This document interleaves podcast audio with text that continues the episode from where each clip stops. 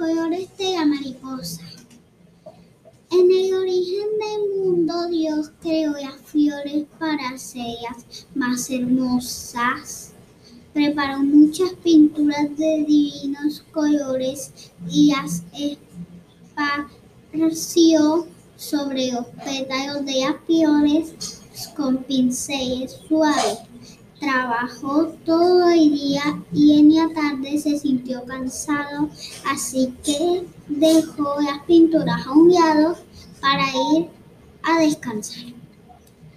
Las mariposas se sintieron tristes porque sus alas estaban descoloridas después de las flores les tocaba a ellas ser pintadas y eso no ocurriría hasta la mañana siguiente pero las mariposas viven un día solamente.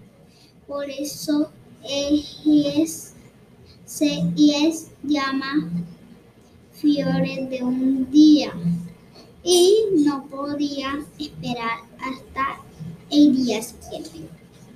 Las flores tuvieron una idea maravillosa, invitaron a las mariposas posarse un lago a posarse un largo rato sobre sus pétalos para que sus alas se tiñeran de muchos colores, aprovechando que la pintura estaba fresca, así lo hicieron las mariposas y en sus alas quedaron los colores de los pétalos mezclados de distintas formas.